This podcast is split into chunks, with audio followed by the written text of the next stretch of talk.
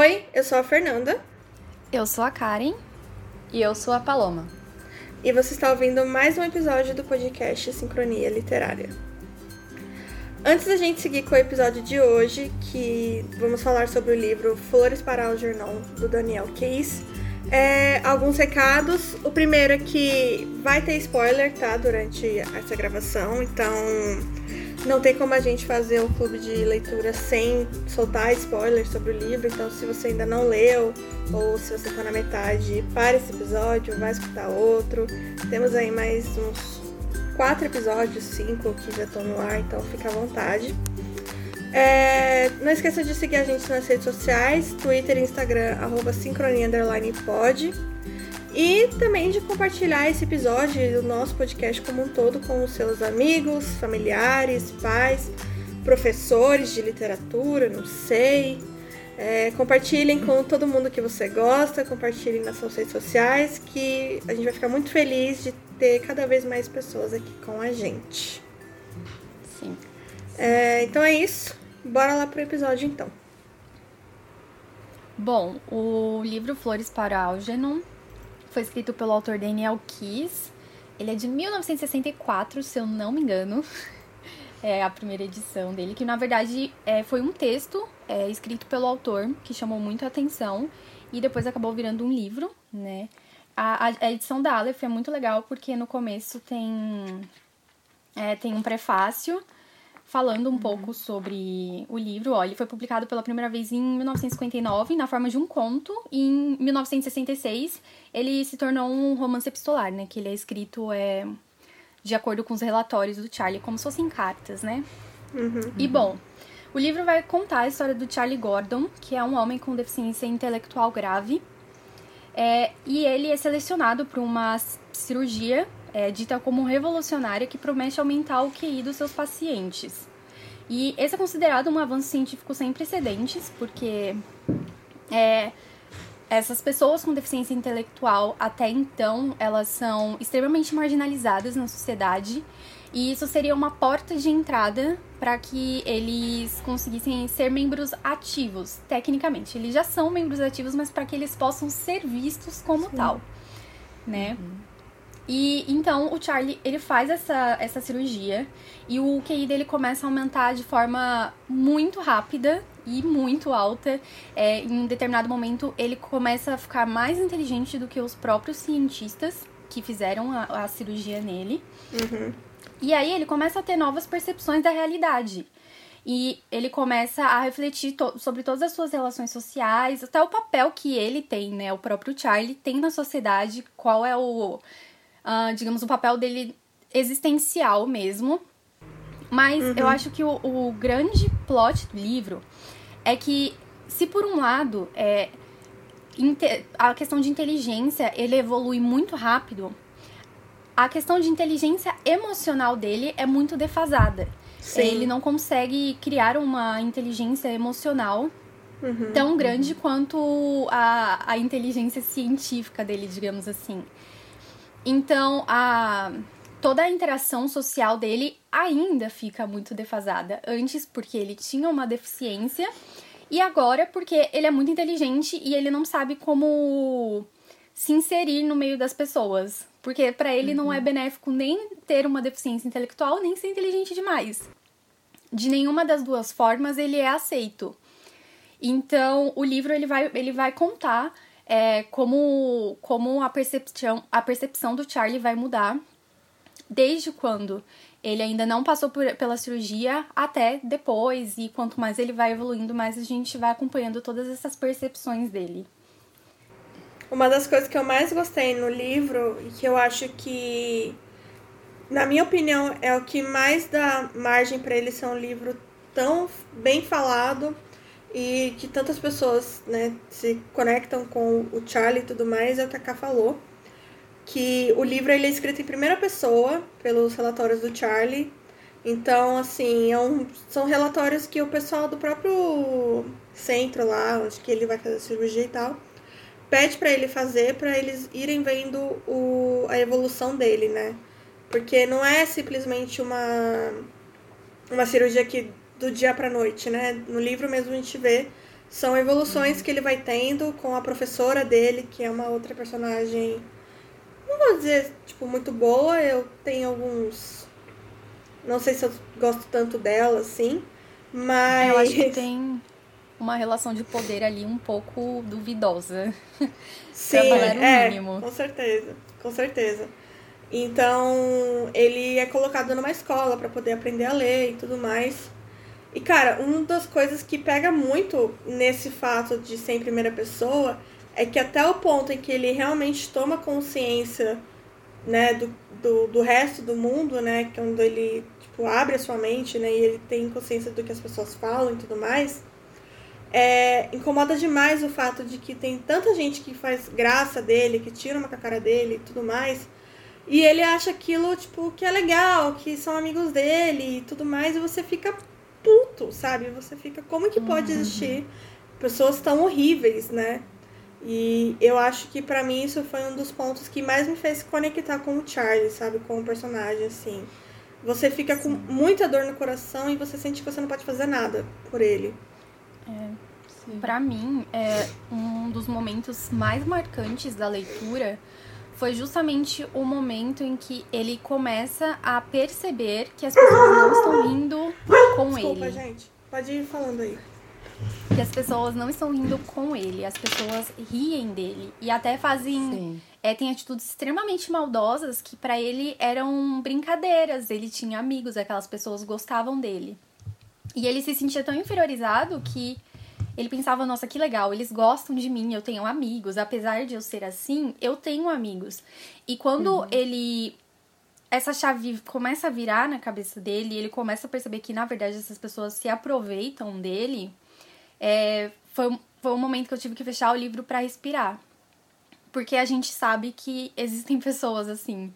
É, quem passou aí pelo Sim. famigerado ensino médio sabe como as pessoas conseguem ser maldosas, conseguem tirar vantagem de quem tá, de certa forma, em uma posição é, que eles enxergam ser inferior, mas que não necessariamente é, né?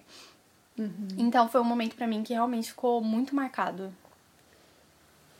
E o interessante é que assim, a gente fica meio dividido, né? Porque em todo momento que o Charlie ele começa a entender a sua existência no mundo, então ele começa a perceber que essas pessoas, né, não são amigas, mas são sim aproveitadoras. A gente começa a se sentir dividido ali, porque a gente sabe que isso é real, mas a gente sabe que o Charlie está começando a entender, então você fica feliz por ele estar tá entendendo, mas você fica extremamente é, decepcionado por aquilo estar tá acontecendo. E se eu não me engano, teve uma cena que me surpreendeu nessa questão que vocês levantaram. É, no final, né, quando ele começa a voltar no ciclo da vida, né, quando ele começa a voltar para o início, Sim. essas pessoas acabam defendendo ele em alguma certa situação, então Sim. ele volta a trabalhar na padaria Sim. e aí é, alguém né, faz uma atitude, não sei, alguém tem uma atitude meio esquisita com ele, e aí essas pessoas que antes maltratavam o Charlie agora passam a tratá-lo bem, entendeu? Como se fosse assim, não, vamos proteger, o Charlie é o nosso uhum. amigo. E as pessoas voltam a se sentir confortáveis com o Charlie. Sim. É, porque tem toda uma questão de eles é, de ter essa troca de papéis, né? Quando eles veem Sim. que o Charlie está muito inteligente, mais inteligente que eles, é, é aquela pessoa que eles não estão acostumadas a ver, sabendo das coisas, sabendo fazer uma conta. Tem um funcionário da, da padaria, que é um dos, um dos funcionários que defende ele desde o começo, inclusive que o Charlie percebe que ele, na verdade, está roubando pelas costas uhum. do dono. Sim, sim. E eu acho que é o primeiro dilema moral que ele tem, de certo e errado, assim. É, ah, porque eu gosto dele, ele é um dos poucos que me tratam bem, uhum. mas só por isso eu vou ficar quieto? É, ou eu tenho é. a obrigação moral de, de delatar, de contar o que está acontecendo, né? Uhum. E, e essa, essas pessoas, elas não gostam de ver que ele tá ficando inteligente. Uhum. E acho que isso me, me gerou uma revolta maior do que eles tratarem ele tão mal é, antes da cirurgia. Porque eles se acostumam. Eu acho que também dá para fazer uma análise de como a gente, a gente não gosta que as pessoas mudem, realmente. É... Sim. É. A gente geralmente vê essas mudanças de forma negativa, assim.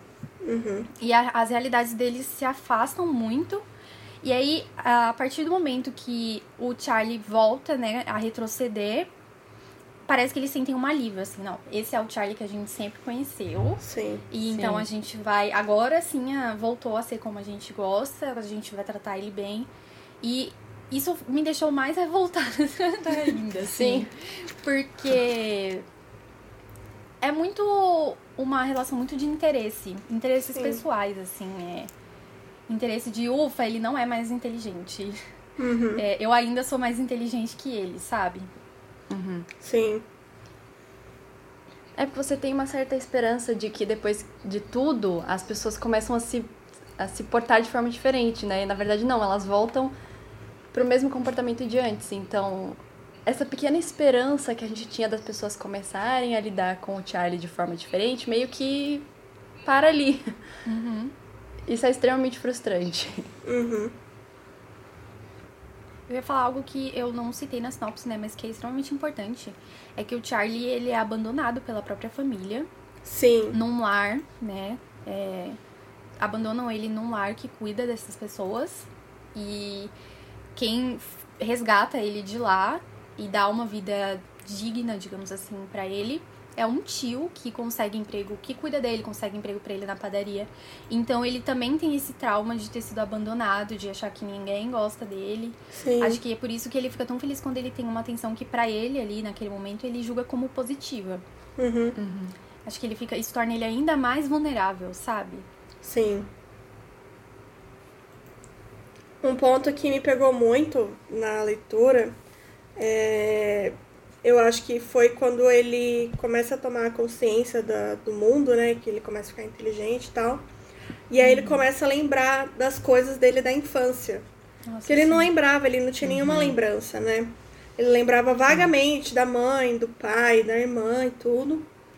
Mas quando ele começa a lembrar de fato, e aí essas lembranças vêm em formato de sonhos, cara, é, é muito revoltante e quebra o seu coração, sabe? Tipo, parte seu coração no meio. Ver que a mãe dele, tipo, tentava de tudo pra meio que tentar deixar o menino normal e acabou traumatizando mais ele, mais ainda, né? E principalmente a forma como ela trata ele depois que a irmã fica um pouco mais velha, né? Tipo, já assumindo que ele quer. que ele vai abusar sexualmente da irmã. E, tipo, ele não, ele não vai fazer isso. Ele tem um carinho pela irmã, só que por conta de uma falta de cuidado, né? Porque o pai dele vira era uma discussão muito grande, né, entre o pai e a mãe. Que o pai dele queria levar ele num especialista, né, num psiquiatra, alguma coisa assim. E a mãe não, a mãe insistindo que ele era normal e tudo mais, que ele era só lerdo. E aí quando. lerdo, né? Entre aspas, assim. Tinha um pouco mais de dificuldade de aprendizado. E aí quando ela. Quando a menina nasce, a menina nasce muito, entre aspas, normal, né? Não, não nasce com nenhum problema de deficiência mental, nem nada do tipo. E aí ela meio que larga de mão do Charlie e tudo de ruim vai pra ele, sabe? Ba- é, bate, é, xingamento, é co- deixado de lado e até o momento que igual a Ká falou que ele é abandonado, né? E quando ele começa a ter essas lembranças, é horrível. É horrível, porque eu acho que pra mim é o ponto. Porque assim, quando ele começa a tomar consciência das pessoas fazendo, zombando dele e tudo mais, é- eu até acho bom, sabe? Tipo, porque eu acho que é, ninguém merece ser, tipo, zoado e não ter, não ter uma plena consciência disso, sabe? Porque você acaba se acostumando com coisas que não fazem bem pra você. Por mais que ele não percebesse, né, assim, que ele achasse que era tudo uma brincadeira, eu acredito que podia até afetar ele de alguma forma, contanto que ele não perce- mesmo que ele não percebesse, sabe? Mas quando ele começa a ter essas lembranças da infância, pra mim foi um momento que eu fiquei, cara, aqui ele quebrou, sabe? Aqui ele quebrou e aqui ele não não, não volta mais, tipo, ele, eu, pra mim ali ele não tinha tanta mais uma chance de tipo, tentar se recuperar, porque ele já tava né, mega inteligente, zero inteligência emocional, não, não sabia lidar com as pessoas e tudo mais. E quando essas lembranças começam a bater de fato nele, pra mim ali, ali foi a hora que me quebrou mesmo, sabe? E tanto que ele vai visitar a mãe, a irmã, e é uma outra cena que eu gosto, assim, é é interessante ver que a mãe não lembra dele, né? A mãe não tem É. lembranças dele. Para mim, esse livro, ele foi um livro completamente diferente do que eu estava esperando e do que eu já estava acostumada. Eu decidi fazer um vídeo de experiência literária com ele porque eu realmente já estava sentindo que ele ia ser diferente. E eu cheguei à conclusão uhum. de que quanto mais eu penso nesse livro, mais eu vou gostar, uhum. porque ele não é um livro que traz uma história é um livro que traz reflexões, Sim. não só com a vida do Charlie, mas para nossa vida. Então parece que quanto mais eu penso nessa história, mais reflexões eu tenho, sabe? Mais eu começo a pensar sobre a vida, a refletir sobre o comportamento do ser humano. E parece ser uma história tão simples, sabe? Sim. Se você for olhar assim por cima, parece que é uma história tão Sim. boba. E no final é um negócio tão complexo. Uhum. Então, eu achei assim, de certa forma genial, sabe? Para mim esse livro, ele é genial na Sim. sua simplicidade. Uhum. Você começa sem esperar nada. Eu não sabia qual era o final dele, assim, eu comecei sem ter qualquer perspectiva de caminho, sabe, da história. E acabei me surpreendendo porque foi realmente um ciclo. Você começa sentindo muitas coisas, no meio do livro o livro se transforma em outra coisa, então você tem outras perspectivas, uhum, você tem outros comportamentos, outras reflexões. Depois o livro termina com você voltando para suas reflexões do início, sabe? Então, em questão de escrita, sim. em questão de narrativa, de construção de história, para mim esse livro é genial.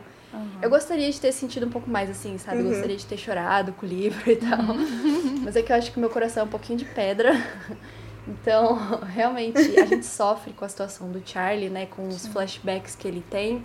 Só que, assim como o Charlie, na hora que ele tem esses flashbacks, ele já tá com uma inteligência um pouco mais elevada, avançada, sei lá.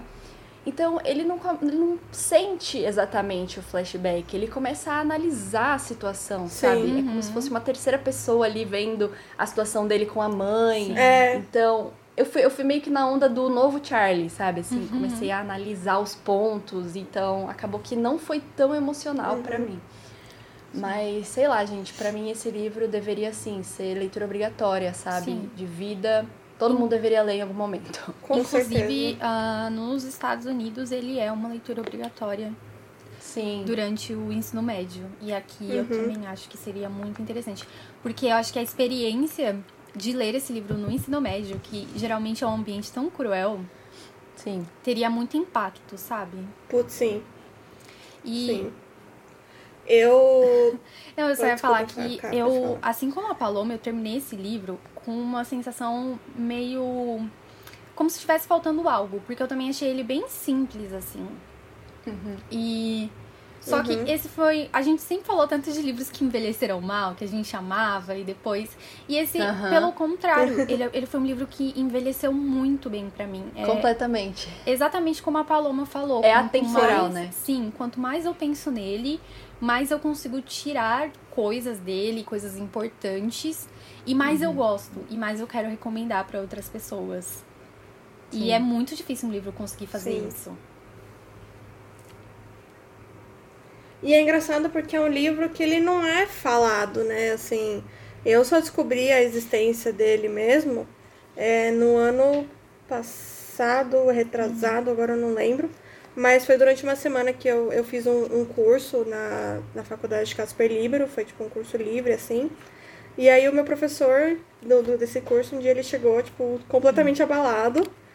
E ele falou assim, ah, gente, desculpa, é que eu acabei de ler um livro agora no metrô, vindo pra cá, e eu tô, uhum. tipo, destruída. Eu fiquei, caramba, que livro que é esse, né?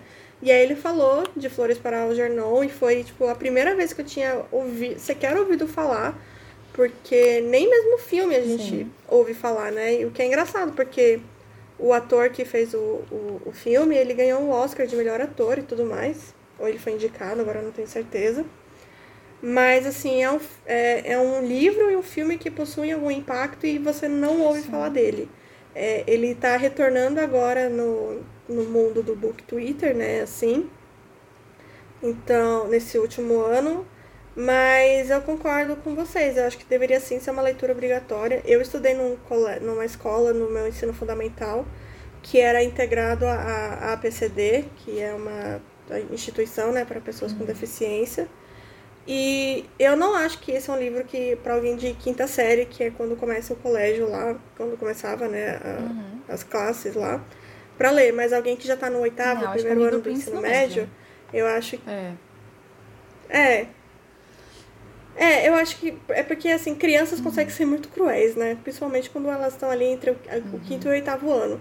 Então, acho que o oitavo ano, quando você já está entrando ali no ensino médio, principalmente quando você convive com essas pessoas, né, no, no, no plano diário, que era o nosso caso, a gente tinha na nossa classe mesmo. Tipo, eles tinham a PCD, que era onde eles iam para fazer fisioterapia, algumas coisas assim, mas eles tinham aula com a gente, sabe? E crianças são muito cruéis e professores também às vezes não têm tato com esse tipo de aluno.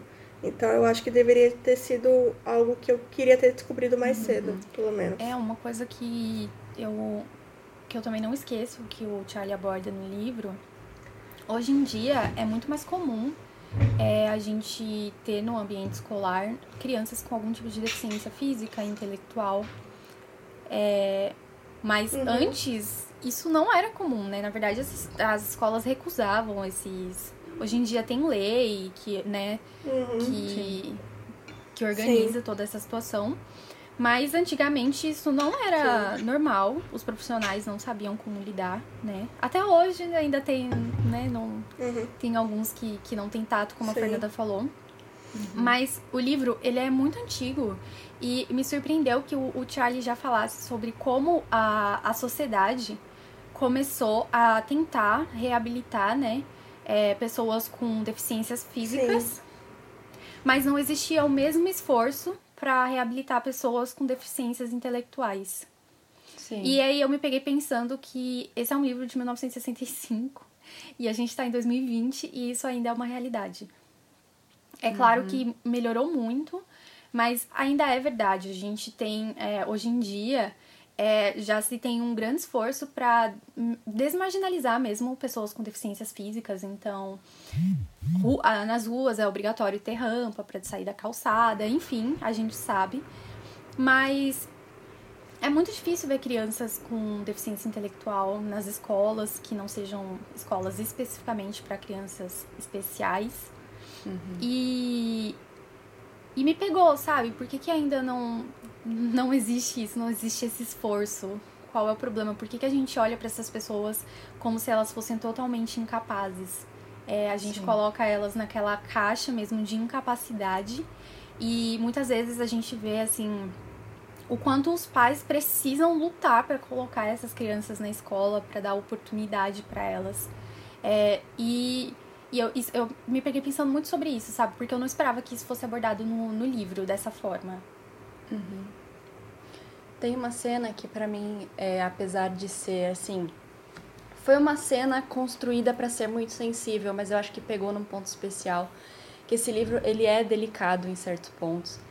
É quando o Charlie ele está no auge da sua inteligência, né? Ele está super inteligente, mas ele decide visitar o local onde ele vai voltar, né? Assim, onde ele vai morar a partir do momento que ele não não tiver mais essa inteligência, né? Que ele perder tudo aquilo que ele conquistou.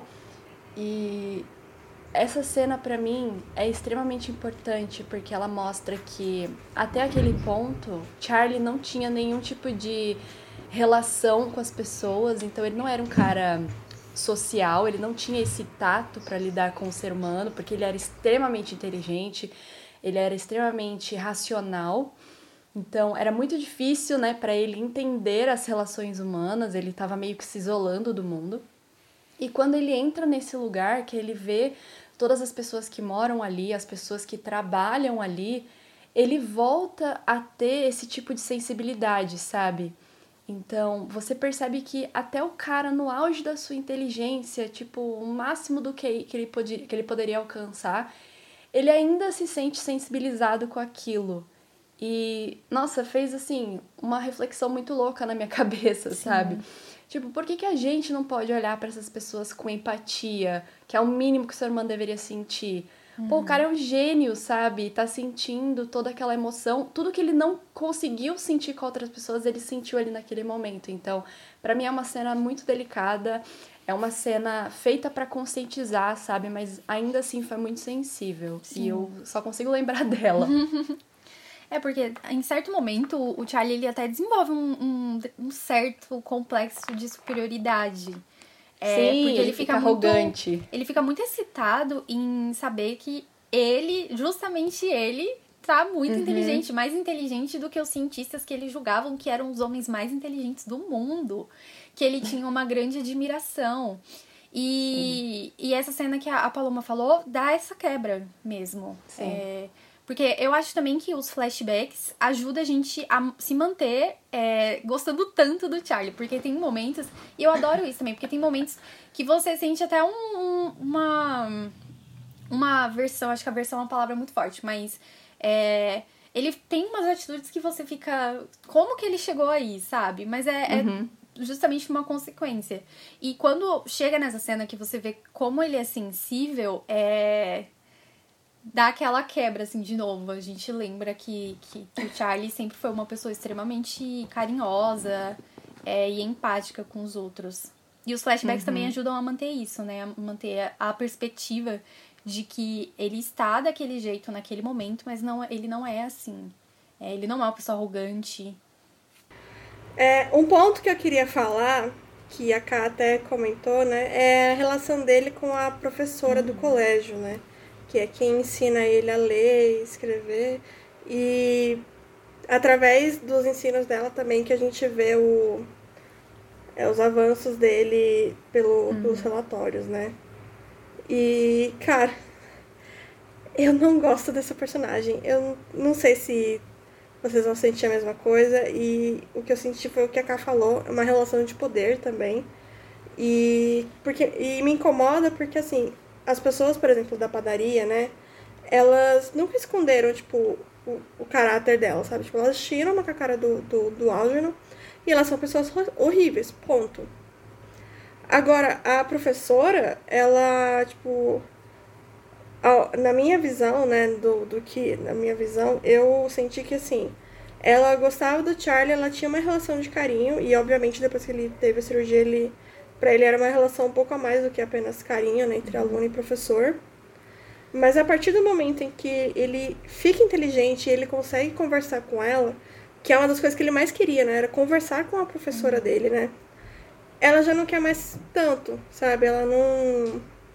Ela não só não se sente à vontade por ele ser mais inteligente do que ela, mas porque justamente ela não pode mais meio que influenciá-lo. Uhum sabe? Mesmo que seja por poucas coisas.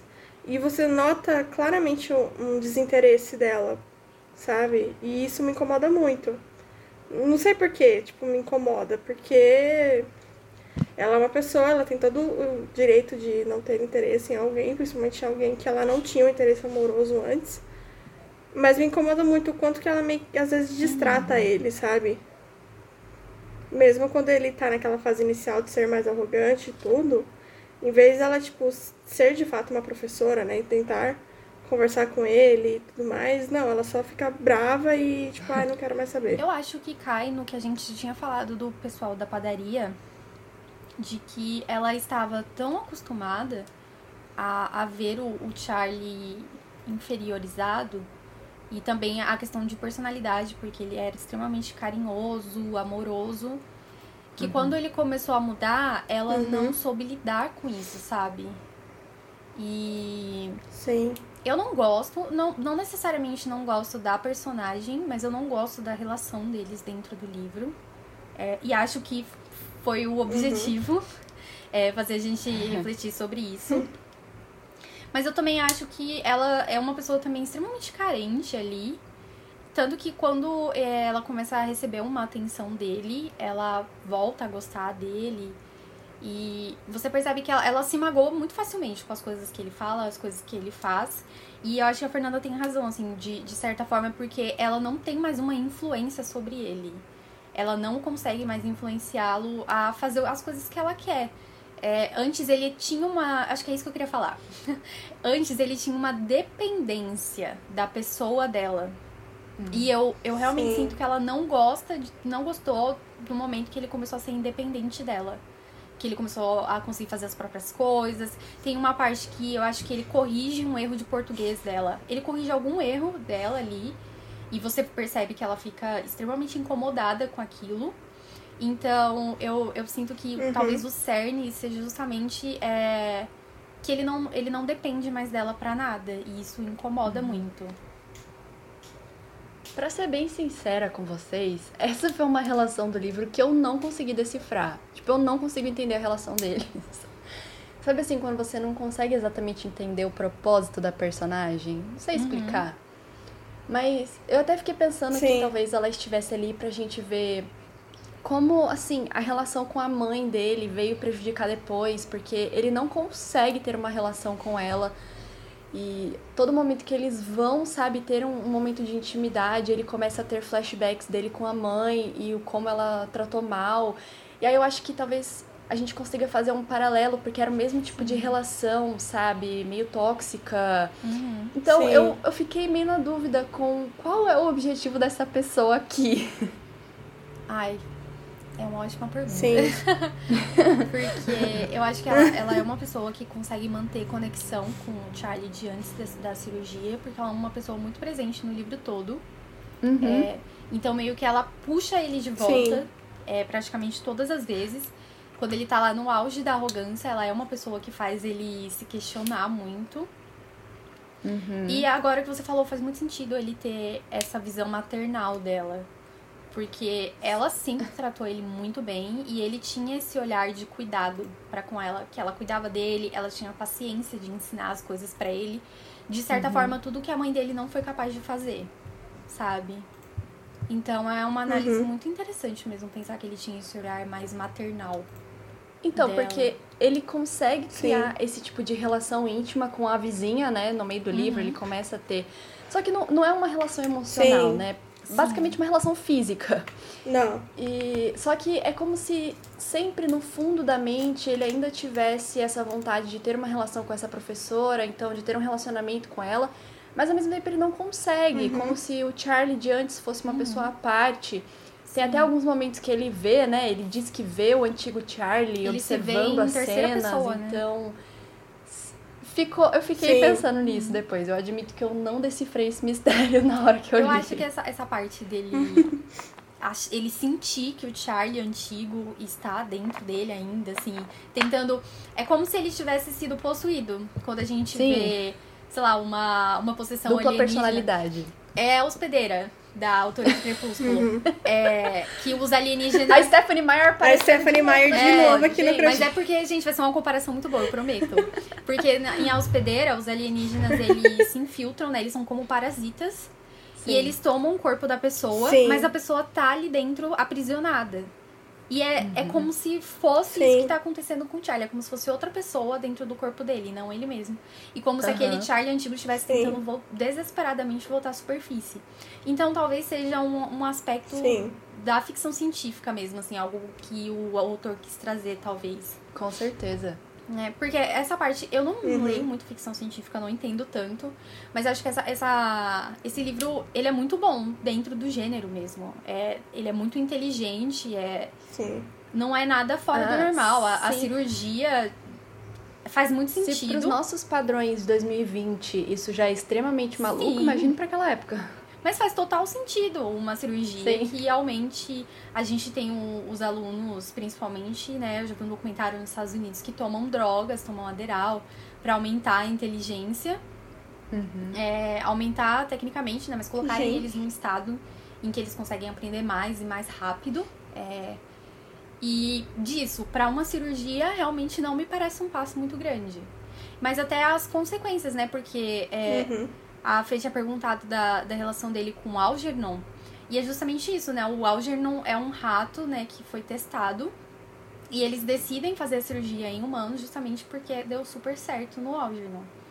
E aí, quando o, o Algernon Sim. começa a retroceder, o quadro dele começa a retroceder e ele começa a, a perder a inteligência e ele começa a ter reações físicas àquilo, né? Ele começa a ficar extremamente agressivo. Sim. É, o próprio Charlie consegue ter essa percepção de que isso também vai acontecer com ele. E aí, Sim. quando o, o Charlie descobre Sim. E ele começa a entrar em pânico. E quando né, ele descobre que quan- quanto mais inteligente, mais rápido você fica, é, mais rápido é o, o retrocesso, assim. Então, esses são pequenos aspectos Sim. assim, da, da questão de ficção científica que eu acho muito inte- inteligentes e que não são difíceis de entender. Não é aquele livro que você vai pegar e você não entende absolutamente nada, Sim. sabe? Esse é um, uma. é- Essa, se você tá em dúvida, né? Porque eu acho que o termo ficção científica às vezes assusta a gente um pouco. Mas ele é muito simples de entender. E é algo que a gente consegue se relacionar. A gente consegue ver isso acontecendo daqui a muitos anos, com certeza. Mas a gente consegue ver isso- isso é Sim. possível pra, pra nossa ciência, sabe? Sim. Uhum. Um outro grande aspecto da ficção científica, que foi exatamente o que você falou, é o caso assim, do o autor ele traz uma cirurgia para aumentar o QI, então uma ação física, né? Eles mexem lá no cérebro do Charlie, aumentam, conseguem meio que liberar a inteligência dele, ele vai adquirindo conhecimento. Mas ao mesmo tempo, os cientistas eles não preveem que as emoções não vão seguir o mesmo caminho. Sim. Então, ele separa muito essa Sim. questão de inteligência no sentido de conhecimento, de sabedoria, com a parte emocional do ser humano, que é uma parte essencial para que a gente continue sendo um ser humano. Porque Sim. a inteligência sem a parte da emoção é o que? Um robô, basicamente. Uhum. Então, é muito É. interessante essa, essa. É como se fosse uma crítica, né, que o autor faz. Ele diz assim: ó, Sim. você fica procurando tanta inteligência, vocês querem ser tão inteligentes, os caras mais inteligentes do mundo, só que vocês estão deixando de ter aquela percepção da vida, aquela percepção do próximo. Ser humano, né? No Sim. básico. Sim. E é um ponto que, assim, inteligência não significa que você. É o que você falou, significa. Não, inteligência não significa afeição, né? Tipo, não adianta nada você ter pós-doutorado, mestrado e você não cumprimentar o porteiro e, sei lá, não levar sua bandeja Uhum. na lixeira lá no shopping, sabe? Então eu acho que isso é um ponto muito bom também que, que ele toca. Concordo É, tudo com a e Tha- a- a acho que até as pessoas mais inteligentes, tecnicamente, é, isso está diretamente relacionado a dinheiro, que está diretamente relacionado ao nível Uhum. de arrogância também. É, na Sim. maioria das vezes, né? A gente está super acostumado a ver as pessoas que estão em altas posições é, Uhum. sociais serem extremamente arrogantes. Não é um. Não estou generalizando, né? Uhum. É algo que a gente vê comumente. Sim. Então é legal fazer essa análise também. Sim. Uhum. É, um outro ponto que eu queria comentar antes da gente seguir pro, pro restante do livro, né? Da gente falar da relação dele com o Algernon e tudo mais, é que esses dias eu tava no Twitter e como eu falei, é, esse livro voltou com tudo o hype, né? É um livro que já tá aí há mais de 30 anos e ele mais de 30 não, mais de 40, 50 já. E ele, tipo, não é um livro tão conhecido, mas agora ele tá de novo aí no mundo do da book comunidade, ele tá voltando aí pro hype, seja por Twitter, Instagram, etc. E aí no meu Twitter passou um vídeo do canal Sugagliano, então se vocês não conhecem esse canal, vão lá conhecer. E ele passou assim por mim, eu, eu fui assistir foi, e ela fez um tra... ela fez um paralelo que eu gostei muito, que eu achei muito interessante, entre o que é falado no livro e com o que a gente vive hoje, né? Que um ponto que é sempre muito pego no livro é a questão, tipo, do preconceito com pessoas com deficiência, né? Acho que é capaciti- capacitismo que se chama esse preconceito, né?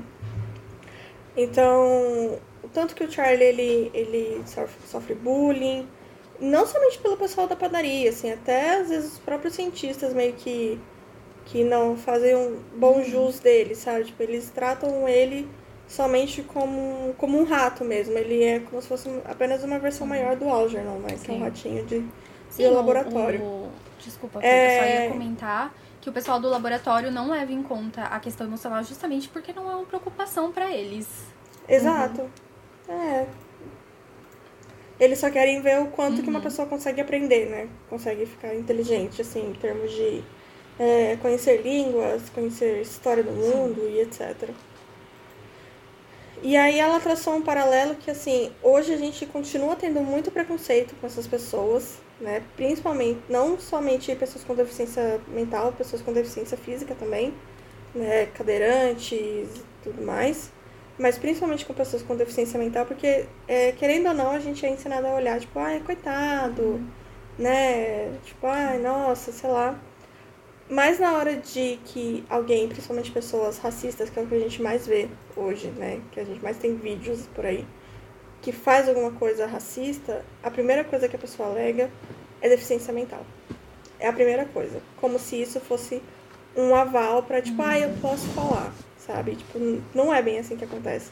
Tem um vídeo que eu já vi diversas vezes passando na minha timeline é, a gente tem um caso recente, né, do, do motoqueiro que, de iFood, que ele foi fazer uma entrega no condomínio fechado e tal. Mas tem um vídeo que vira e mexe passa na minha, na minha timeline, que é lá dos Estados Unidos, óbvio. Que é uma mulher que ela tá no metrô e ela, tipo, surta do nada porque tem uma, pessoa, uma mulher negra na frente dela. E ela, tipo, começa a tirar é, guarda-chuva pra bater nela, uhum. chave, sabe, assim, de graça. E isso para mim não é uma doença mental, sabe? Porque é, todo mundo sabe que pessoas que possuem alguma deficiência mental, e se esse não for o termo, me desculpas, porque eu não lembro de outro termo agora, mas a gente sabe que pessoas que possuem algum tipo de deficiência mental, não necessariamente um QI baixo alguma coisa assim, somente, sei lá, transtorno de bipolaridade, uhum. por exemplo. Essas pessoas, elas tomam medicamentos e elas são monitoradas, né? Elas têm alguém ali para monitorar elas. Você não vai simplesmente pegar um metrô sozinha pra. Porque sim, se você tem algum tipo de doença nesse tipo, sabe? Uhum. E eu, é, eu vou deixar o, o, o, link desse vídeo no, na descrição do episódio para vocês poderem ver que a, ela, a Suga Gagliano ela fala melhor sobre isso. Mas eu acho que é um ponto muito interessante que não necessariamente o livro traz, mas que a gente consegue puxar pro que a gente uhum. tá vivendo. É, eu não, eu não sabia que esse livro era desconhecido. Pra mim, todo mundo conhecia. Mas. Pra mim era completamente então, porque, assim, desconhecido. Assim, é, eu, constru... eu me construí como leitora à base de fantasia e ficção científica. Então, eu gosto muito de saber dos ah, clássicos, sim. sabe? Ah, aquele de sempre, né? Admirável Mundo uhum. Novo, Planeta dos Macacos, essas coisas. E para mim, a Sim. questão do Charlie do Algernon, eles são citados em muitas outras obras, muitos outros filmes. Então, na minha cabeça as pessoas uhum. conheciam esse livro. E até o momento que eu fui fazer o meu vídeo lá no canal de experiência de leitura, muitos comentários falando que as pessoas nunca tinham ouvido falar desse livro. E aí eu pensei, né, bom, então agora eu vou ter que tomar como atitude própria minha, né, objetivo de vida, panfletar esse livro, porque não Justamente. é possível que as pessoas não conheçam. É, eu, eu li Sim. esse livro porque panfletaram mesmo. Eu, inclusive, ganhei de presente. Tem que ser. Umas amigas minhas fizeram ano passado uma leitura coletiva. E na época eu nem me interessei muito. Enfim, eu não tava no momento leitora, eu tava odiando ler. E aí ah, elas sei. leram. Não tinha aprendido é. a ler ainda. E aí elas se apaixonaram e elas viviam falando desse livro. E aí uma delas me deu de presente, tipo assim, você vai ler. Querendo ou não, uhum. você vai ler por obrigação. E sei. Ah, eu sou muito presentes. amiga, Foi gente. uma das melhores leituras que eu fiz esse ano, assim. Foi uma leitura bem recente para mim. E foi legal Sim. porque eu tinha pessoas muito próximas para discutir a respeito, assim. Uhum. Isso me fez pensar uhum. porque eu li, assim, bem próximo, né? Esse ano eu também acabei lendo Forrest Gump. Eu não gosto de comparar livros, mas Forrest Gump é uma história muito parecida com é, Flores para Algernon, porque o Forrest, ele também tem essa deficiência intelectual, então desde criança ele tem o QI baixo, as pessoas realmente, no livro, se referem a ele como idiota, então é meio que o Forrest tentando Sim. lidar com a vida. Só que essa história é um pouco mais ácida e um pouco mais cômica. Então, o Forrest é aquele cara meio brutão, sabe? Que realmente não sabe lidar com as pessoas, mas ele vai vivendo a vida dele, coisas espetaculares vão acontecendo com ele e ele vai vivendo. E eu tava com isso na cabeça, quando eu li Flores para Algernon, eu meio que comecei a, claro, comparar as duas histórias, apesar de não gostar disso. Mas eu comecei a perceber que Forrest Gump é um filme extremamente conhecido, porque o filme mesmo é, nossa, muito divulgado, tipo, muita gente ama o filme. O livro, eu não sei se as pessoas realmente leem o livro, mas é, o Forrest Gump filme, ele criou essa ideia um pouco mais, como que eu posso dizer? Mais tímida, sabe, de tudo isso. O Forrest, Uhum. ele é modificado para caber na tela do cinema. Ele foi modificado para que as pessoas realmente gostassem dele, porque ele é muito diferente no livro. E ao mesmo tempo nós temos o Charlie, que é um cara extremamente amoroso, extremamente carinhoso. É literalmente o Forrest que o filme estava tentando alcançar quando ele fez todas essas mudanças. E as pessoas não conhecem o Charlie, sabe? Elas ficam só no outro. E, Sim. Ai, gente, as pessoas precisam conhecer os dois. Eu acho que o ponto que o, eu não li o, o livro do Forrest Gump, eu só gosto mesmo do filme. Eu acho que um ponto que fez muito o, o filme deslanchar é o próprio ator, né? Que é o Tom Hanks. E o, o, autor, o ator que fez o, o Charlie. Cadê o nome dele aqui, ó? Ele ganhou. Cliff ganhou. Robertson. Ele Uhum. ganhou, ele ganhou. Eu fiquei em dúvida, ele ganhou. Mas assim, não é um ator, mesmo que seja um ator mais antigo, não é um ator que você Uhum. tem na mente, sabe? É diferente, por exemplo, de um Sim. Clint Eastwood, que ele tá vivo aí até hoje, mas você conhece ele por ser um- uma, uma figura clássica do cinema, né? E é a mesma coisa com o Tom Hanks. Pô, o Tom Hanks é o, é É. o Woody, né? Então, assim, ele tá muito É o presente, queridinho assim, americano, na né? gente, E na principalmente- época que o Forrest foi lançado, o Exato. Tom Hanks já era um forte nome em É. Hollywood, né? Então já, já tinha esse aspecto. Sim, exatamente. Então foi lançado chega- nesse filme. Chega a ser engraçado porque o próprio Tom Hanks, ele é extremamente diferente do Forrest e dá pra perceber porque o Tom Hanks vai jogar no time de futebol americano. E se fica, gente, como é que o Tom Hanks vai sobreviver dentro do futebol americano? Porque no livro, o Forrest é um cara muito grandão, sabe? Ele é aquele cara, tipo, fortão mesmo. Por isso que ele vai pra guerra e ele consegue segurar o Sim. amigo dele, sabe? Ele consegue resgatar as pessoas.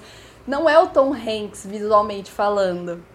Então vocês percebem que até pra isso eles modificaram a personagem pra caber dentro de um filme que as pessoas fossem gostar, que as pessoas olhassem pra Sim. ele, sabe, se sentissem bem, se, se, se sentissem confortáveis, basicamente. E aí eu fico, Uhum. gente, vamos refazer o filme então de Flores para Algernon, vamos começar a divulgar, tá? Então pode modificar. Nossa, sim, por favor. Vamos panfletar esse Sim, filme, esse livro. Porque da mesma forma que Forrest tem Eu- essa pegada um pouco mais cômica e um pouco mais ácida, o Flores para Algernon tem essa pegada um pouco mais simples, mas ao mesmo tempo mais delicada, mais reflexiva, sabe? Então eu acho que os dois poderiam funcionar muito Sim. bem, mas infelizmente um deles é esquecido no churrasco, né? É. Verdade. Não, e é engraçado que, assim, é, são poucas obras que a gente realmente conhece, né? Que tratam de, de pessoas com alguma deficiência intelectual de uma forma, assim, mais humanizada, digamos, né? Assim. E não só em filmes, a gente tem. Qual novela que foi? Não foi Senhora do Destino? Alguma novela aí do, dos começo dos anos 2000, da, da Rede Globo, que tinha uma menininha que ela tinha síndrome de Down. E ela.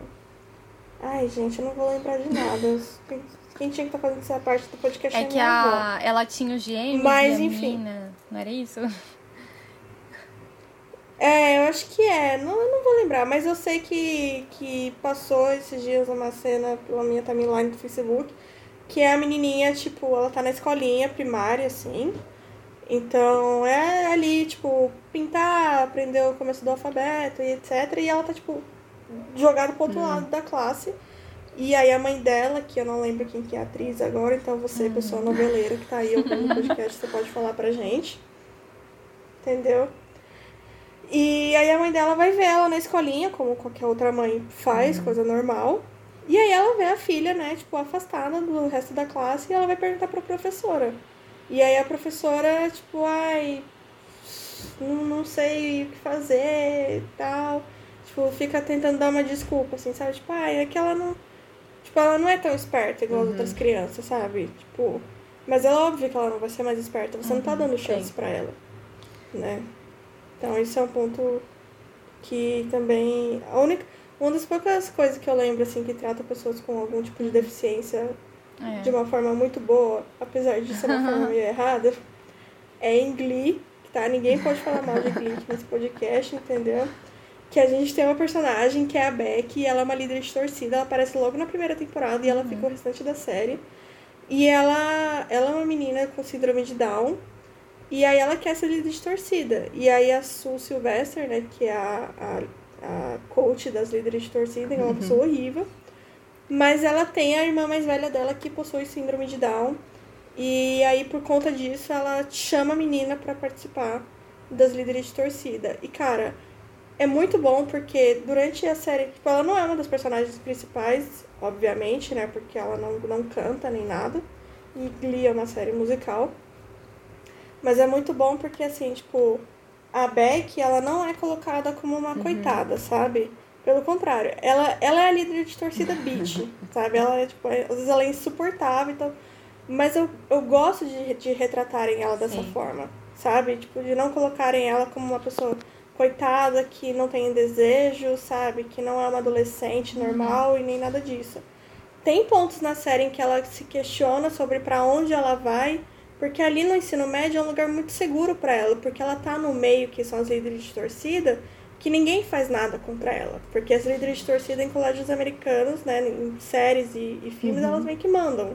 Então ela é protegida por aquele grupo e aí ela saindo dali para onde que ela vai, sabe? Então tem episódios que lidam com isso, que são muito legais, mas no geral ela tipo, é só uma adolescente normal, meio chata às vezes. E a única diferença dela com as outras pessoas é que ela tem síndrome de Down, sabe? Então, obrigado Ryan Murphy por isso ter feito. Eu acho que é mais comum ver, tanto na literatura quanto no cinema, é, pessoas retratos de pessoas que estão dentro do espectro, é, do espectro autista, né? É, principalmente ali a síndrome de Asperger, que é um estado que proporciona uma maior adaptação funcional. Ela tá dentro do espectro autista, mas é, digamos que as pessoas conseguem ter uma adaptação funcional muito maior. E uhum. então, mesmo nesses casos, Sim. eles, digamos, é, dizem, né, mais comumente falando, que é uma, uma forma mais branda, né, do autismo. E até para isso eles pegam Sim. pessoas que conseguem se adaptar melhor, né? É difícil uhum. a gente ver um, um, um personagem uhum. que tá dentro do espectro autista é, com, com, com o espectro autista mais forte, digamos assim. Sempre é de forma mais branda. Sim. E aí, isso, eu, isso como a Paloma pensar falou, o fato de que a gente não sai da nossa bolha, né? Exatamente. A gente não consome esse tipo de conteúdo, a gente não procura saber mais sobre. E isso é triste, não é? Sim, vocês Sim. pensando, não é triste? Sim. É porque em vista Sim. da gente trazer essas pessoas para a sociedade e dar espaço para elas, a gente tem que conhecer é, quais uhum. são as uhum. condições dessas pessoas, condições intelectuais, físicas. É, e se a gente não lê sobre isso, se a gente não estuda, a gente acaba sendo ignorante a isso, né? Sim. Então. Sim fica mais difícil, assim, eu acho, abrir esse espaço. É. E eu acho que uma coisa que, que barra muito as pessoas, e me colocando nisso também, é que tirando, sei lá, alguns produtores de conteúdo, igual tem uma menina agora que ela tá fazendo maior sucesso no TikTok, no Twitter, que eu não vou lembrar o arroba Pequena dela, Nalu. mas que ela é uma... Isso, uhum. essa mesmo. E, meu, ela faz uns vídeos super engraçados, super, tipo, relatable, sabe? Tipo, ela é uma pessoa adulta que sai pra balada e tudo mais.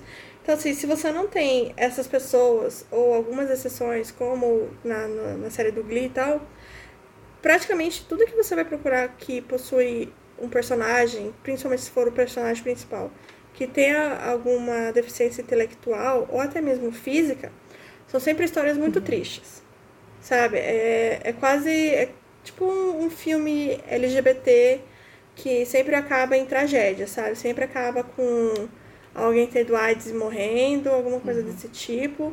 E eu, particularmente, eu não, eu não quero consumir esse tipo de conteúdo.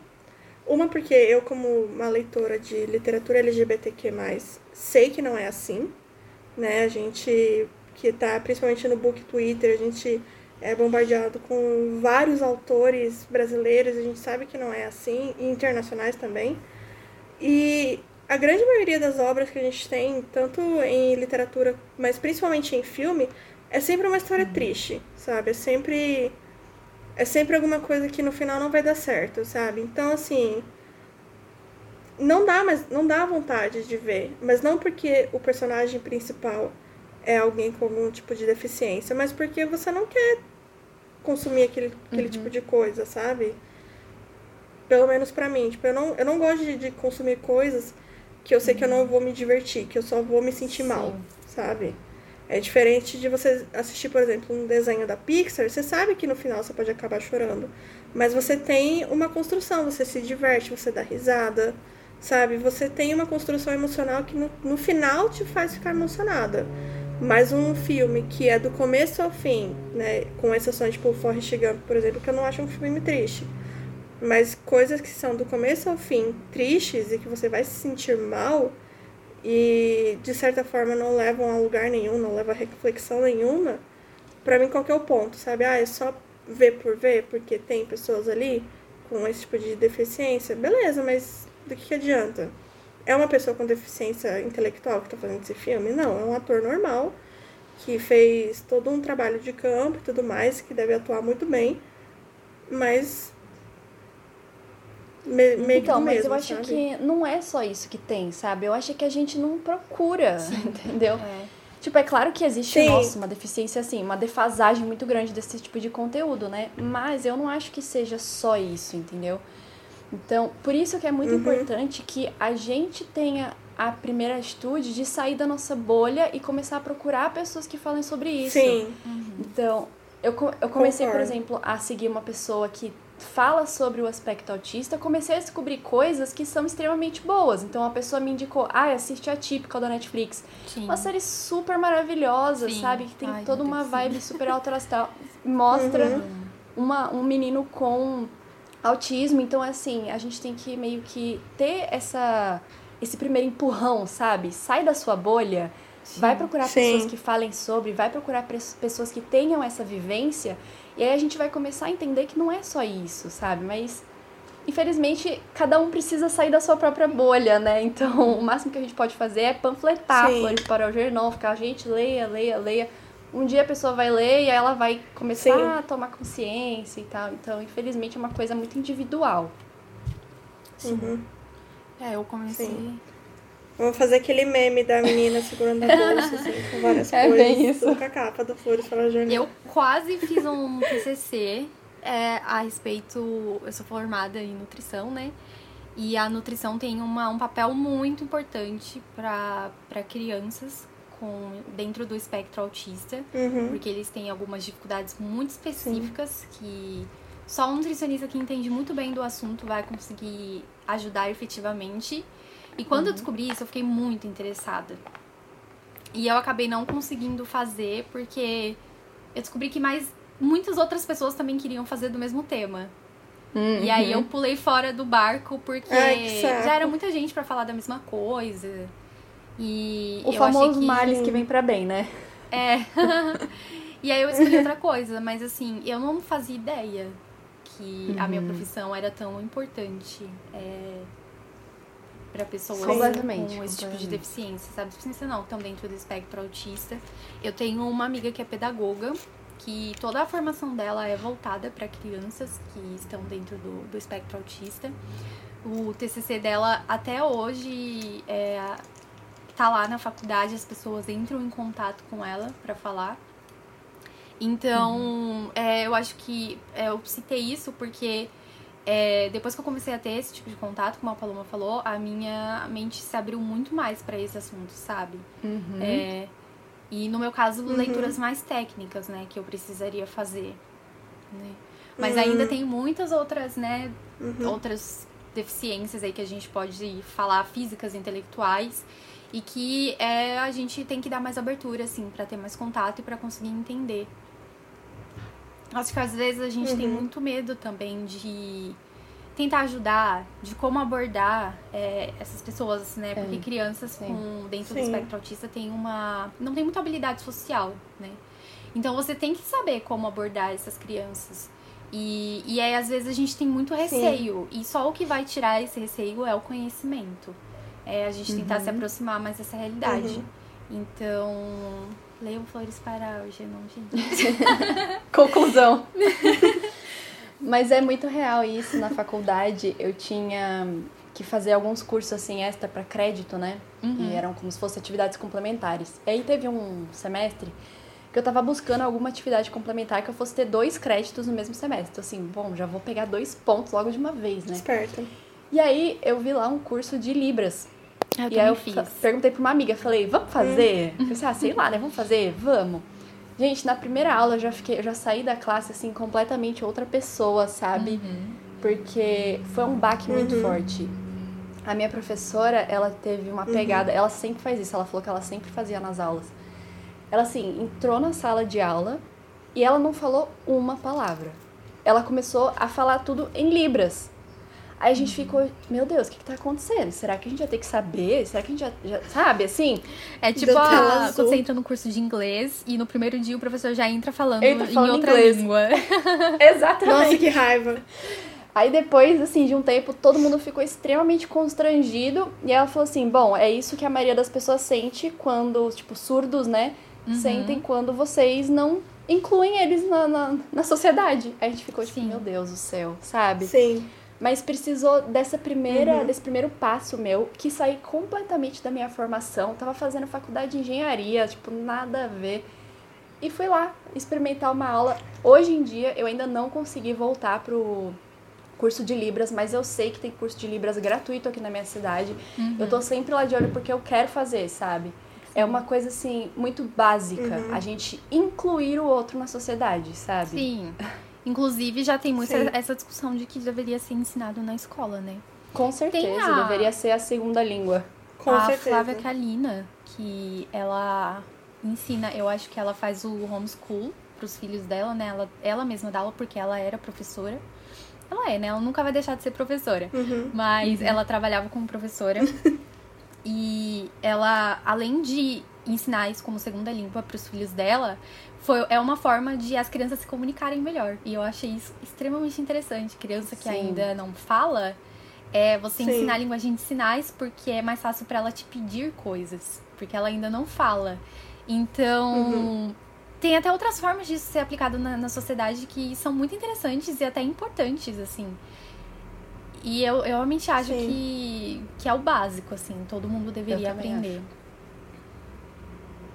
Sim. Eu acho que no meu segundo ou terceiro semestre da faculdade, a gente tinha que fazer uma matéria EAD obrigatória, e podia ser qualquer uma.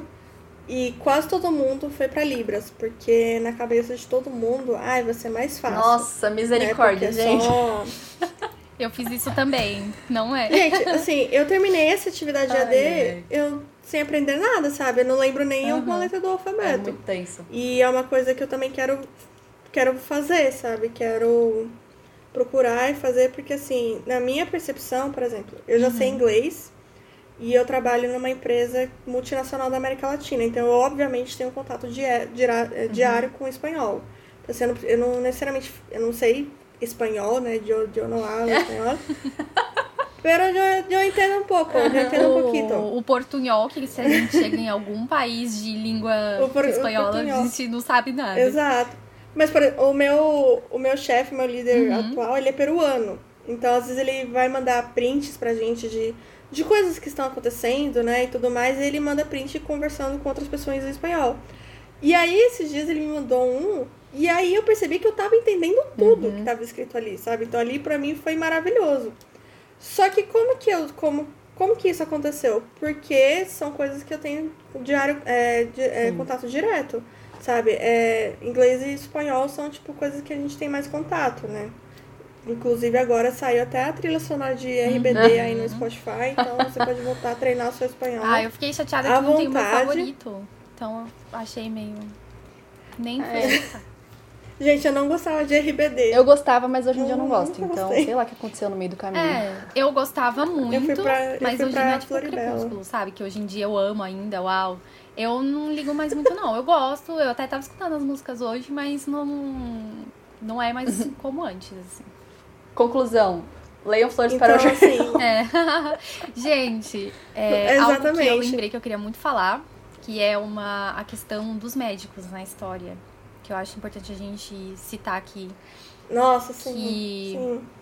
O Ai, Algernon, Deus. ele é levado, alguns médicos, o Algernon, tudo bom? O Charlie, o Charlie ele é levado a alguns médicos quando ele é criança, né? O pai dele consegue convencer a mãe uhum. né, a uhum. procurar ajuda profissional. Uhum. Mas não existe uma ajuda profissionalizada. É, os, nem os médicos sabem Sim. o que eles estão fazendo. Eles não têm, é, na história, dentro da história, pelo menos, né? E também na época que a gente está falando, que a história foi escrita, é, os médicos não sabiam uhum. como ajudar essas pessoas.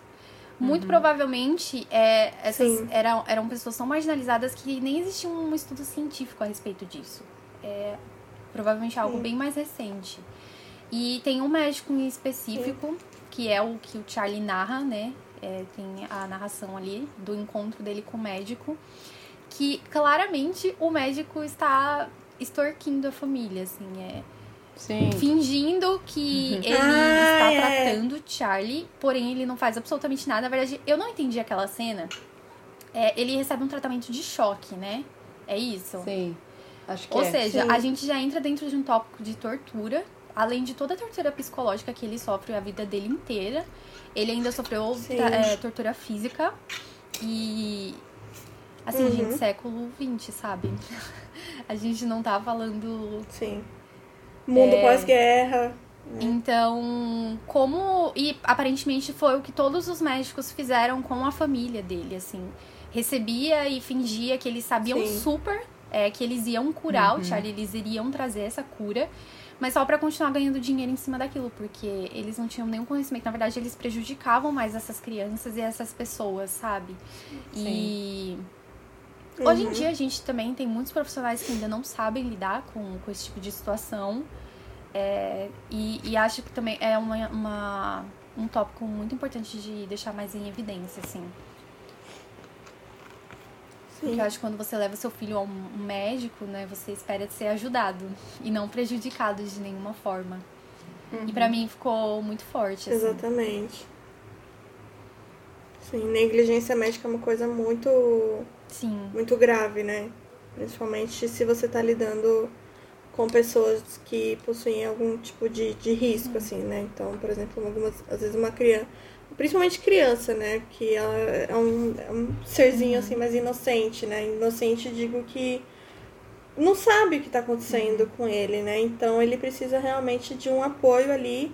Então, assim, se a criança não sabe, calcule a mãe, sabe? Que também tá perdida em, em todo todo esse rolê que está acontecendo. Então, é, eu acho que a negligência médica é uma das coisas que que é abordada no livro que eu acho super importante. É aquela também. arrogância para não admitir que não tem conhecimento sobre aquilo, que você não pode ajudar Sim, aquele paciente, né, no caso médico.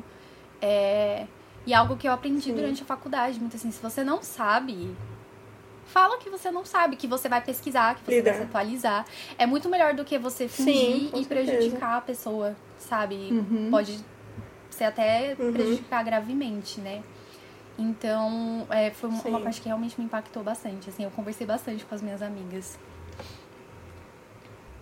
É só um ponto que eu nem sei se eu vou colocar no podcast, mas a gente tá aqui falando de negligência médica. Esses dias eu tava no, no grupo do do BuzzFeed que, tá, que tem no Facebook, que é um dos melhores lugares que ainda sobrou naquele lugar, que é, vira e mexe, tipo, tem alguns posts engraçadinhos que o pessoal faz, mas vira e mexe aparecendo, tipo, ai, conta aí seu relato uhum. sobre tal coisa. E aí apareceu um sobre negligência médica. E, gente, a quantidade de mulheres grávidas que ou perderam o bebê ou que ficaram perto de perder uhum. por conta de negligência médica é Gente, absurdo, os índices é de violência obstétrica que as mulheres sofrem em uma sala de parto é Sim. absurdo, é absurdo. Eu, a minha mãe tem uma amiga que ela estava, tipo, tinha tentado engravidar várias vezes. Tava lá grávida de oito, nove meses e tipo, acho que era nove meses foi ter a neném e por conta de, de negligência médica, de violência obstétrica, uhum. perdeu o bebê. Uhum. Sabe? Então, tipo, imagina, você tá ali Sim, tentando há anos. Triste. Você consegue realizar o seu sonho e tudo mais. Mas não só, tipo, pessoas, é, mulheres grávidas, mas assim, a quantidade de pessoas que possuem algum tipo de alergia, chega no hospital é, e fala assim, olha, eu vi o, o relato de uma menina que ela tinha. que ela tem alergia. Tinha não, né? Que você não deixa de ter alergia ela tem a alergia a latex. né? Então ela não podia, quando, quando vai atender ela, não pode ser luva de latex, uhum. que é a luva normal. É um outro tipo de luva que eles uhum. possuem no hospital. E aí a enfermeira, tipo, não levou isso a sério, usou a luva de latex, e aí, tipo, a menina uhum. quase morreu, sabe? Então, assim, são coisas extremamente absurdas que é, impressionante que aconteçam, tipo, em pleno 2020, Sim. sabe? Porque, igual a Ká falou, tipo, o livro, o li assim, o conto é de 59 e o livro é de 66. Então a gente coloca aí que, o, eu não lembro se no livro fala, mas vamos colocar aí que o livro acontece no momento pós-Segunda uhum. Guerra Mundial. Segunda Guerra Mundial, assim, isso a gente está falando de um livro dos Estados Unidos, né, mas que também não fica muito, muito atrás. Mas a Segunda Guerra Mundial foi um, um período de experimentos, né, muito entre aspas, Sim. médicos, né, que na verdade eram torturas com pessoas judias, com, com judeus, né, e gays, ciganos, etc. E, tipo assim, não tinha realmente uma forma de tratamento. Então, a forma de tratamento que as pessoas possuíam era crueldade, era ser levado para um, um asilo, para um hospital psiquiátrico, onde essa pessoa ia ter tratamento de choques, onde ela ia ficar praticamente no estado uhum. vegetativo, sabe? Então, é. No final, eu acho que mesmo com o Charlie passando por tudo que ele passa, é... eu acho que no final, pelo menos, a gente fica alegre de certo ponto dele ter sido resgatado disso, sabe? Porque eu acho que, por mais que ele tenha passado por. né, por tudo que ele passou, tipo, o bullying e tudo mais, nada, né, eu acho, eu acredito, nada seria pior do que se fosse retratada a experiência dele dentro de um hospital uhum. psiquiátrico em meados dos anos 50 uhum. e 60, sabe? Eu acho que a gente não iria panfletar esse livro se fosse essa história. Sim. Bom, então acho que é isso. A gente não tem muito o que falar, porque na verdade esse livro ele é um misto de emoções, então a gente realmente acaba ficando meio assim do que, vai falar, do que, não vai falar, mas eu acho que a gente pontuou as principais coisas que gostamos do livro, o que, que mexeu uhum. com a gente, né? Então, se você também sentiu tudo isso com a gente, com esse livro, comentem com a gente nas redes sociais, falem pra gente o que, que vocês gostaram, o que, que vocês não gostaram, o que, que vocês acharam do Charlie, de todos os personagens, da professora e tudo mais. Eu acho que a gente não precisa é, se aprofundar tanto na relação dele com aquela vizinha, porque, tipo, não tem muita é. relação, né? Entre os dois, assim. É, ele é, é uma forma que ele encontra de experimentar algo novo, que ele tem vontade de conhecer, sem nenhum envolvimento emocional, sem trazer à tona sentimentos que estão é, que, que ficam ameaçando vir à tona a todo Exatamente. momento, né? Então, uhum. ela, é, ela, ao mesmo tempo que ela é importante, ela não é. É. e uma última coisa que eu queria falar, se você ainda não está convencido a ler esse livro, é que, no geral, ele é um livro que traz muitas reflexões é, nas nossas atitudes enquanto indivíduos, mas também a nível sociedade. É, e, e dá para traçar perfeitamente um paralelo de como é, essas pessoas que a gente tanto falou aqui, que têm deficiências físicas, intelectuais, como elas eram tratadas e como elas ainda são tratadas hoje em dia, tantos anos depois. Não é uhum. tão grave, mas Sim. ainda assim existe uma, uma diferença, um preconceito. E a gente precisa se questionar como, enquanto indivíduo e enquanto sociedade, como a gente pode contribuir para trazer essas pessoas para dentro da, da sociedade, não que elas estejam fora, mas é como muitas, muita gente enxerga, né, que elas têm que ficar ali, como eu falei, dentro daquela caixa, porque é, elas não, não conseguiriam se habituar a, a uhum. tecnicamente ao meio social. Então, pensem que é um, um livro extremamente, extremamente importante, assim. É, dá pra, dá pra tirar muitas reflexões. Provavelmente tem um milhão de coisas que a gente não foi capaz de falar aqui ou até de enxergar dentro da história mas Sim. que outras pessoas viram, entendeu? É muito legal ler resenhas desse livro, porque cada um tem algo novo a acrescentar. Sim. Então, leiam uhum. Flores para Algernon. E só complementando que a gente comentou sobre tudo isso, mas nenhuma das três tem qualquer tipo de vivência ah, nesse tipo de situação. Então vamos, sim. assim, baixar a consciência, não é mesmo? em nível de internet, gente, comecem a apoiar criadores de conteúdo que estejam nesse tipo de vivência. Então, vamos começar a sair da nossa bolha. Comece Sim. lendo Flores para Algernon, depois você começa procurando outro tipo de livro e vamos apoiar essas pessoas que estão aí tentando desmistificar tudo isso que a gente foi meio que aprendendo a pensar, Sim. né? A gente é, desde pequeno já é condicionado Sim. a ter esse tipo de pensamento excludente dessas pessoas. Então, vamos começar a tomar consciência uhum. de tudo. É claro que a gente trouxe esse tipo de assunto para cá, mas realmente nenhuma de nós tem essa vivência própria, né? Nenhuma Sim. de nós vive isso na pele. Então, acho muito importante a gente falar aqui. Ouça esse podcast, saia daqui e vá ver as pessoas que estão aí produzindo conteúdo sobre isso, né? Sobre a própria vida. Sim. E Sim. caso a gente tenha falado alguma coisa errada, algum termo, se a gente tenha, caso a gente tenha se equivocado em algum posicionamento, por favor, por favor mesmo, é, mandem mensagem pra gente, corrijam e no próximo episódio a Sim. gente vai fazer questão de, de fazer essa correção também nas redes sociais. Sim. Porque é justamente o que a Paloma falou, a gente não tem essa vivência e a gente tentou se informar o máximo possível para fazer esse episódio, mas infelizmente, né, é, por não ter a vivência, a gente pode acabar tendo cometido algum erro. Uhum. E aí a gente tá esperando sim, sim que se isso existiu, que nós sejamos corrigidas e também para passar para as outras pessoas. Exatamente. Por favor. Eu queria só agradecer ao meu professor desse meu curso. Eu, não, eu acho que ele não vai ouvir esse podcast, porque apesar dele me seguir no Twitter, eu acho que ele não, não consome os meus conteúdos. É, mas eu queria muito agradecer esse meu professor, que é o Roberto Fidel. Ele é escritor também, então vão lá, procurem ele no Twitter e tal. Ele, ele é super simpático, ele é super amorzinho.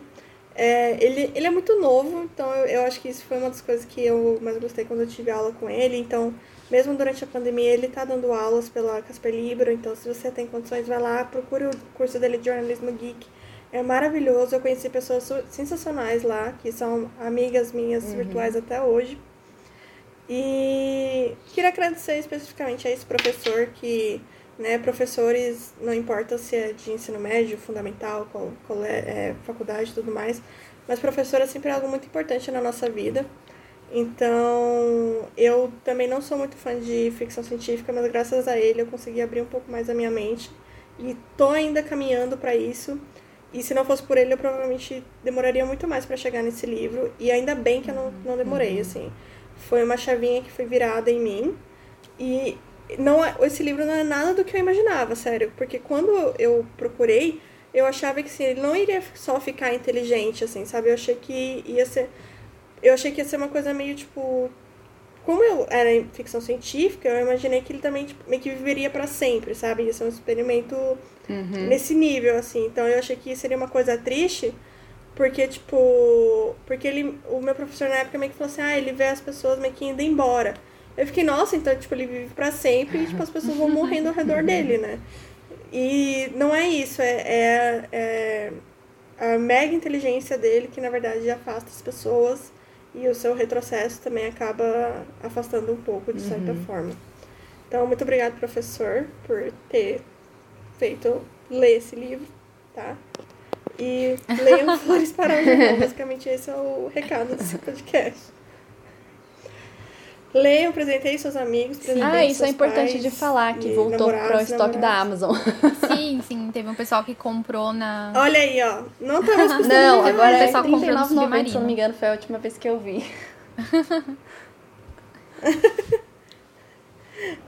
então, eu acho que é isso, pessoal. É...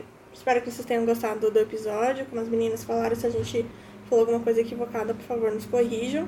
E também conversem com a gente sobre o livro, o que, que vocês acharam, sobre o episódio, nas nossas uhum. redes sociais. E eu acho que é isso.